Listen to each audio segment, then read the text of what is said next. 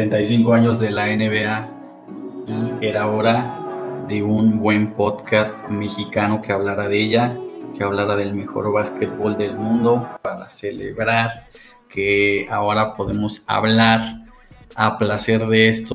Les hablo mientras estoy haciendo mi fantasy en el que realmente no me está no me está yendo muy bien, no como quisiera, pero bueno, pues esto apenas va a ir empezando y pues al mismo tiempo me presento, me sala Daniel, fanático de la NBA, mexicano, que pues justamente con la intención de ir popularizando esto en México, pretende hablar de la que a mi gusto es la mejor liga del mundo y seguramente muchos, sobre todo quienes ya se hayan animado a empezar a escucharme desde el día de hoy, coincidirán.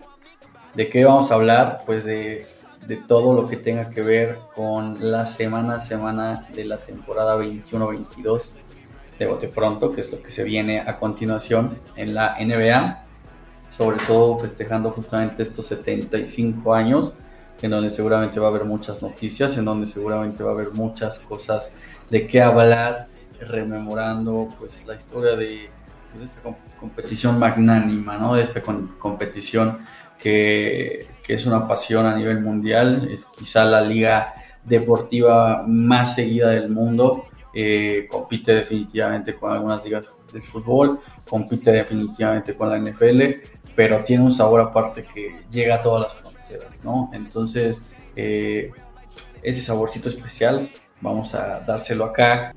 Me parece que sí hay una necesidad de que el discurso eh, de NBA en México vaya creciendo y pues gracias, gracias por escucharme en esta primerísima emisión que está saliendo un día, un día antes de que inicien las acciones de esta que promete ser una muy, muy buena temporada. La intención es que sea una revisión, una revisión amena de lo que va a estar pasando, eh, insistiendo, ¿no? Los temas relevantes que se vayan presentando en la semana, las sorpresas, las jugadas, la revisión quizá hablar, ¿por qué no? Un poquito del Yahoo Fantasy, que es el que ahorita me está trayendo un poquito mal. Y, eh, y bueno, pues las noticias que van saliendo, ¿no? De quizá de la NBA en México, quizá de lo que se venga en estos eh, festejos de los 75 años. Y bueno, pues eh, iniciar definitivamente con, con lo de cada año, ¿no? Lo, lo, de lo de cada año cuando se trata de deportes, que es la especulación que te genera el descanso que te generan los breaks en donde pues el ansia justamente te carcome y decides que, que, quieres hablar de estos temas, ¿no? Es muy probable que al final los pronósticos no se cumplan y que todo lo que se termine diciendo pues solamente eh, se quede como anécdota propia de pues, pues la, la vulnerabilidad que tienen los deportes de vida a, a tantísimos factores que seguirán conjugando semana a semana, pero que pues no deja de ser definitivamente un ejercicio divertido del que muchos queremos ser partícipes, ¿no? Entonces, eh, pues va a haber unas cuantas preguntas que a todos los seguidores de la NBA seguramente nos van a interesar, nos van a llamar la atención, preguntas generales, porque no con la intención de que el, diálogo y la polémica se armen desde este primer momento y que, eh, pues bueno, incluso fueron planteadas desde NBA.com, NBA.com a 30 días de iniciar la temporada planteó 30 preguntas, la intención no es responderlas todas, no, es responderlas todas, pero sí eh, quizá las más relevantes, ¿no? quizá las que mayor conversación puedan generar y eh, vamos a darle, vamos a darle iniciando ya.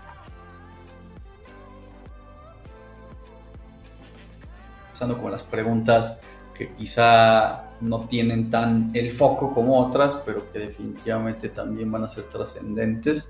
Y bueno, pues eh, a mí me gustaría empezar con, con, la de cuál joven estrella será la que dará el mayor salto en la, en la temporada 2021 y 22, que es la que se viene a continuación a, mi gusto, eh, eh, la NBA está pasando por una brecha generacional muy, muy interesante. Ya eh, comienza a haber consolidación de los nuevos personajes, los que terminarán llevando la batuta una vez que se vayan los LeBrons, los, los Durants, los Hardens, los Currys y que pues definitivamente ponen a pensar que se viene una época muy muy alentadora en, la NBA. Eh, y bueno, algunos ya están tremendamente consolidados, algunos ya ni siquiera están para ponerse en este diálogo de eh, el salto y la promesa, sino que quizá ya están aspirando a temas mayores como lo iremos analizando en breve con respecto a quizá quién se lleva eh, el título de anotación este año, quizá quién se lleva el MVP, ¿por qué no? Pero bueno, calentando motores, hablemos de jugadores que prometen, que prometen seguir dando un salto de calidad a lo largo de esta temporada. Y a mí me gustaría hablar de, de tres, de tres en particular que yo creo que por primera vez van a, a, estar en un All-Star Game. Eh, son jugadores que han tenido una proyección rápida y que definitivamente este año se espera que, que sigan siendo pilares de sus equipos. Me parece que los tres son la cara visible de sus respectivos equipos y creo que este año los tres tienen los argumentos para, para llegar a, a ser pues justamente All Stars por primera vez. Estoy hablando de Jan Morant, de Shai Gilgis Alexander y también de, de la Melo Ball. ¿no? Tres jugadores de los que se ha hablado con constancia, sobre todo la Melo se ha, se ha, llevado eh, el reflector muy grandemente, venía la, la, familia Ball, la famosa familia Ball que a lo largo de la última década eh, pues, pues ha dado mucho de qué hablar, ¿no? La Melo me parece incluso que con muchos mayores brillos que, que Alonso, ganándose el Rookie of the Year el año pasado y que bueno, que por su carisma, por su talento, por jugar en un equipo que me parece que adolece de muchas figuras ajenas a Gordon Hayward, que pues esperará que, que, también sea de los que muestren Hornets. La Melo tiene todo un carisma y todo un talento para desde ya irse adentrando en las grandes ligas, ¿no? Las grandes ligas en, que, que en este caso serían jugar el juego de estrellas a mitad de la temporada y yo lo veo muy factible. Como veo muy factible que Gilles Alexander se cuele, a mí me parece que eh, la aportación, el peso específico que tiene con Oklahoma, solamente por ser de Oklahoma, quizá no resalta tanto, pero que definitivamente si estuviera en otro equipo llamaría muchísimo la atención.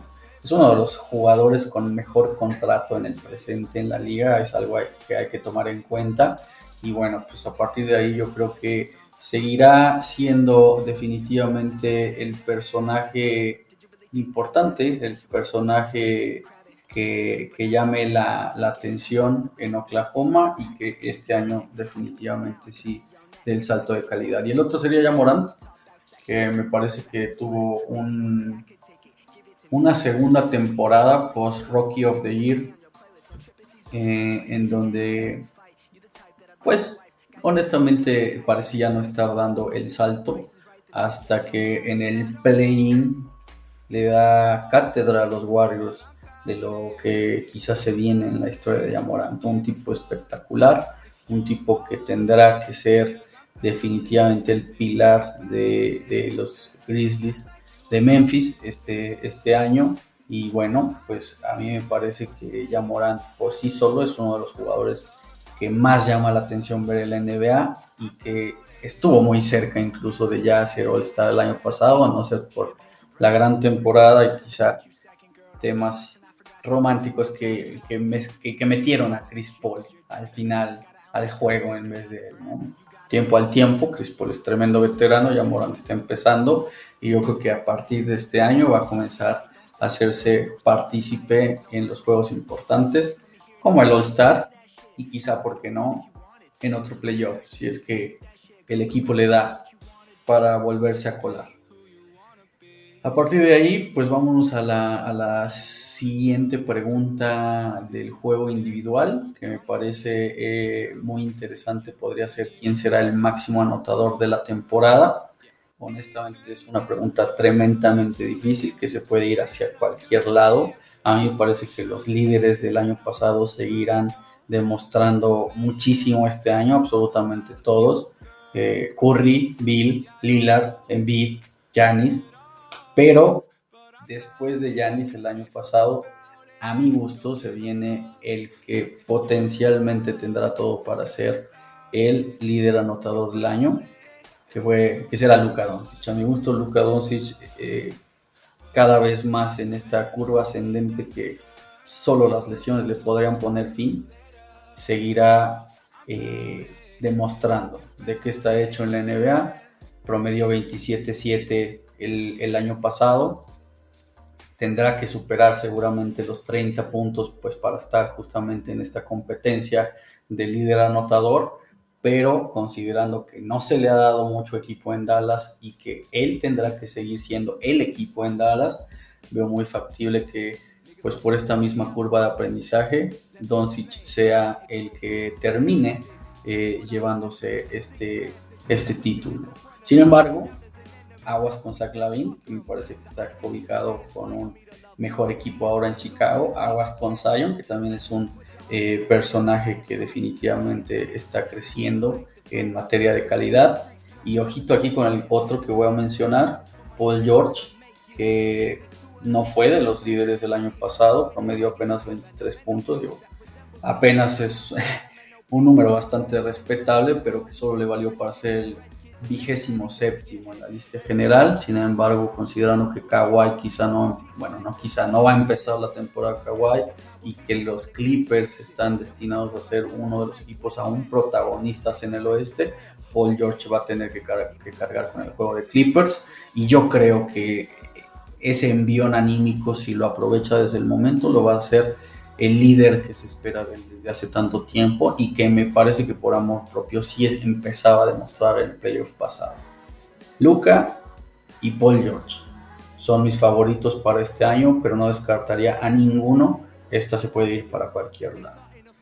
Ahora vámonos con, con el MVP, con el MVP que eh, me parece que culminará con esta evaluación rápida de lo que se viene este año en materia individual.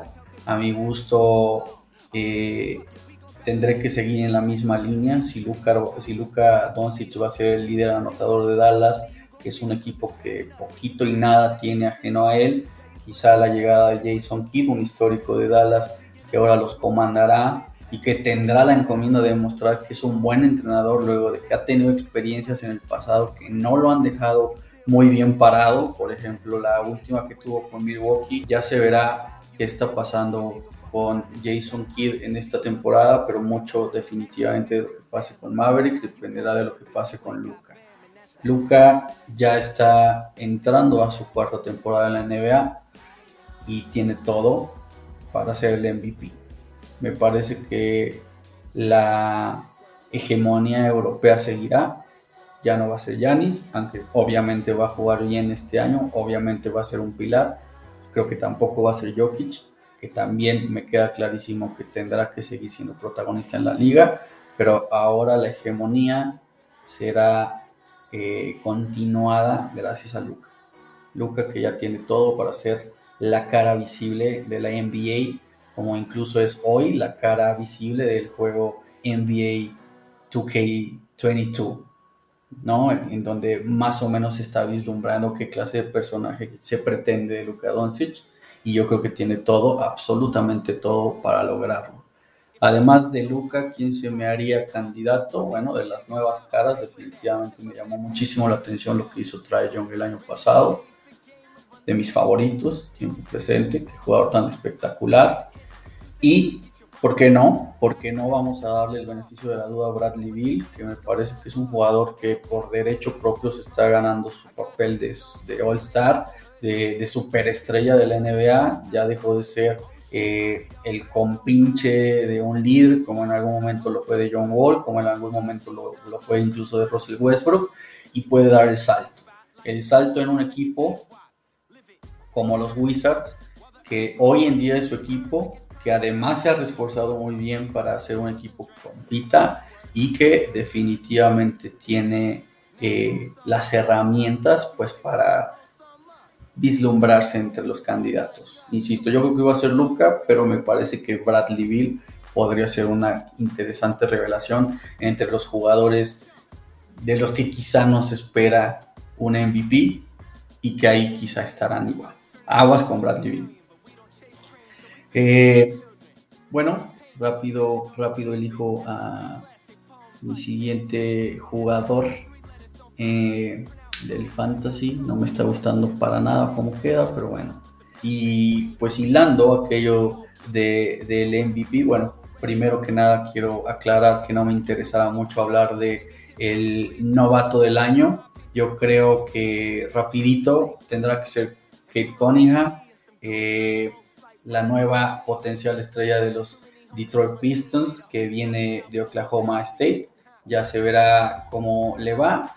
Me parece que estar en un equipo del que nos espera mucho le da justamente una oportunidad de pues estar en un sweet spot, ¿no? En donde puede demostrar algo sin necesariamente tener la presión de demostrar ya. Quizá con las intenciones de volverse la cara visible de los Pistons en un futuro. Le urge a los Pistons, obviamente, eh, pues revolucionarse después de cuánto tiempo de estar un poquito acabados. Y bueno, Cunningham a mi gusto lo va a hacer.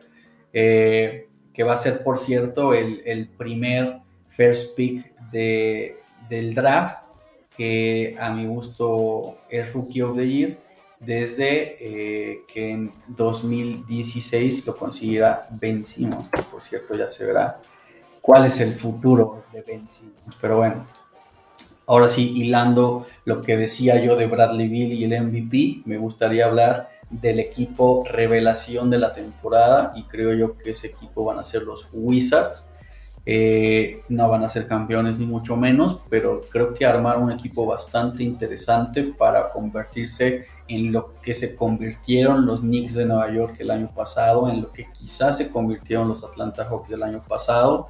Y pues bueno, ahí está Spencer Dinwiddie, que definitivamente puede ser uno de los grandes regresos del año. Obviamente se espera más quizá de Clay Thompson como regreso del año, pero que definitivamente es un jugador muy importante que eh, justamente en su, en su regreso post lesión pues ya no iba a tener cabida en los Nets y eh, en Wizards a mí me parece que se puede refrescar bastante, unos Wizards que se llevaron a Harrell, unos Wizards que se llevaron a Caldwell Pope, unos Wizards que se llaman a Kuzma, obviamente todos ellos en el cambio del de Westbrook hacia los Lakers, pero me parece que le dan bastante, bastante decencia a un equipo que, insistiendo, comandado por Bradley Bill, puede ser un equipo bastante atractivo de ver.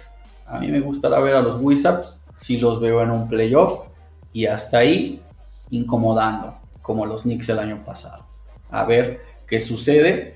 Y pues bueno, ahora sí vamos a darle paso a lo más importante, que es eh, pues lo que hace que los equipos hoy estén en el ojo del huracán, cuáles van a ser los mejores y eh, me parece que la, tendencia del presente es muy marcada, se espera definitivamente que la novela concluya con una final, valga la redundancia, entre Nets y Lakers y creo que definitivamente tiene todo para desarrollarse en donde la mejor defensa del año tendrán que ser los Lakers, una de las mejores defensas del año pasado y la mejor defensa del año de la burbuja.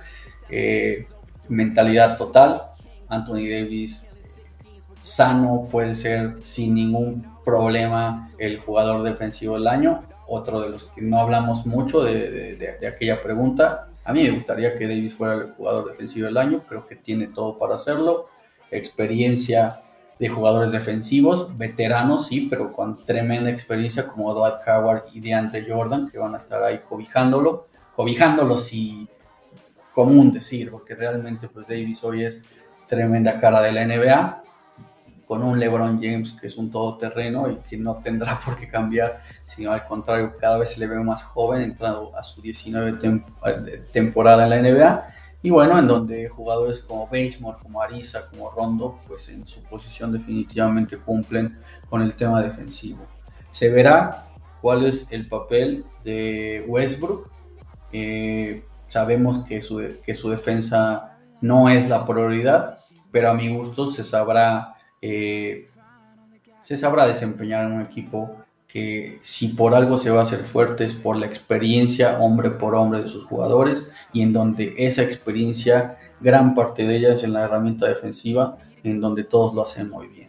Y esta mejor defensa del NBA que a mi gusto van a ser los Lakers, se va a compaginar a la perfección con el que definitivamente tiene que ser el mejor ataque de la NBA, que son los Brooklyn Nets.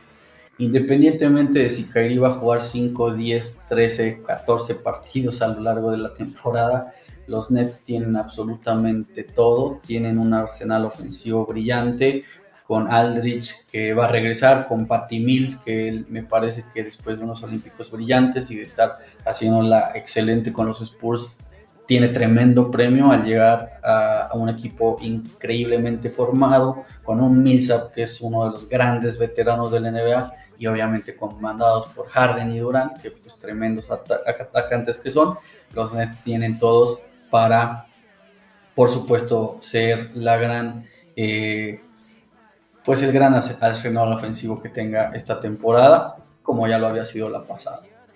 Ese mejor ataque con esa mejor defensa harán de la NBA las delicias este año y pues la pregunta obligadísima, ¿quién va a ser el campeón de la NBA? Yo creo que por experiencia tendrán que ser los Lakers. Se me hace un equipo definitivamente más sano en materia de vestidor. Se me hace un equipo que no se va a meter en polémicas. Yo creo que el factor Carmelo Anthony va a influir muchísimo ahí. Y pues nada, ya se verá. esa es la novela que se nos está vendiendo. A mí me parece que el oeste estará un poquito más relajado que el este, en donde se esperará ver cómo regresan los Warriors con Clay Thompson, donde se esperará que los Clippers quizá eh, sigan siendo protagonistas, eh, pues ahora que parece ser insistiendo que hay cierta laxitud en este lugar, que es la conferencia oeste, y a partir de ahí, pues yo creo que los Lakers definitivamente están un paso arriba que todos y por ende, si bien no caminando, a mí me parece que sí tienen bastantes argumentos para ser el equipo eh, más fuerte en la NBA. Parte del este, eh, pues sí, yo creo que los Nets van a terminar llegando rayando, van a sufrir muchísimo. A mí me parece que Milwaukee va a tener que ser todavía el equipo a vencer, pero que la historia, dado que Milwaukee fue el ganador el año pasado, premiará, premiará a los Nets del presente, que también tienen un equipazo y que tienen absolutamente todo para competir. La salud del grupo al interior, a mi parecer, premiará a los Lakers al final y se cumplirá el sueño dorado de los 75 años de la NBA, que era tremenda historia como la que nos han querido vender con Lakers y con Nets. Yo creo que la decepción van a ser los Sixers, un equipo que todavía no se sabe manejar ni en, los, ni en el vestidor, ni en la dirección, ni en los escritorios. No tiene nada, no saben si va a jugar Ben Simmons. Eh, todo el equipo depende de la salud de Embiid, que a mi parecer, eh, ajeno a sus números, le falta el clutch, no lo termina de demostrar, y donde eh, si tenía una gran opción para ser el protagonista del NBA fue justamente el año pasado, y me parece que a partir de ahí para abajo. Si a los Clippers dorados de, de Griffin, de de Chris Paul y de Jordan, que me parece que tuvieron picos más altos, no se les dio el título de la NBA. Me parece que los Sixers, que hoy son en bid y casi nada más, más la van a padecer. Si Ben Simmons llega, se entiende, se, se vuelve sano mentalmente, etcétera, ya se verá de qué estamos hablando. Yo lo veo bastante difícil, pero bueno, esto apenas va a comenzar estas solo son pequeñas predicciones. Habrá equipos bastante interesantes de ver. Los Bulls son un equipo que llama la atención de bote pronto. a ver si por fin logran eh, satisfacer a su afición llegando a un playoff. Y pues nada, este fue un repaso bastante general, pero con la intención de hacerlo ameno, de hacerlo divertido y eh, pues justamente invitando a que aquí comencemos la conversación de lo que parece ser una muy, muy bonita temporada de la NBA. La 21-22 que va a ser la 75, pinta para ser una gran historia y eh, pues divirtámonos mucho. Para concluir, los datos, los datos duros para iniciar esta temporada y que llama mucho la atención. Este año todo pinta para que LeBron James se vuelva el segundo máximo anotador del NBA, superando a Karl Malone. Está a 1561 puntos de Malone y está promediando más de 1600 por año. Así que por temporada, así que definitivamente lo va a hacer a mi gusto. Y otro dato que también llama muchísimo la atención, que se veía venir, que al final va a ser destrozado, pero que pues primero que nada tiene que ser igualado, es aquel de Ray Allen. Ray Allen y sus 2.973 triples lo harán ser el poseedor apenas del segundo lugar porque el trono a partir de este año, si todo sale bien, si sigue sano, definitivamente será de Steph Curry, el mejor tirador en la historia del NBA, óptimo para los 75 años de historia y pues premio a uno de los jugadores que más llama la atención y definitivamente uno de mis favoritos personales. Esos son los datos con los que quería concluir. Síganos en las redes sociales, síganme y, pues comenten, comenten de qué quieren que vaya esto, hacia dónde quieren que nos vayamos encaminando, de qué quieren hablar. Honestamente, ha sido tremendo placer eh, pues comenzar a hablar de, del NBA. Tremenda pasión que, que genera en el mundo. Y pues nada, Muchísimas gracias. Aquí seguiremos semana a semana. Tengan un excelente día, tarde o noche y pues nos seguiremos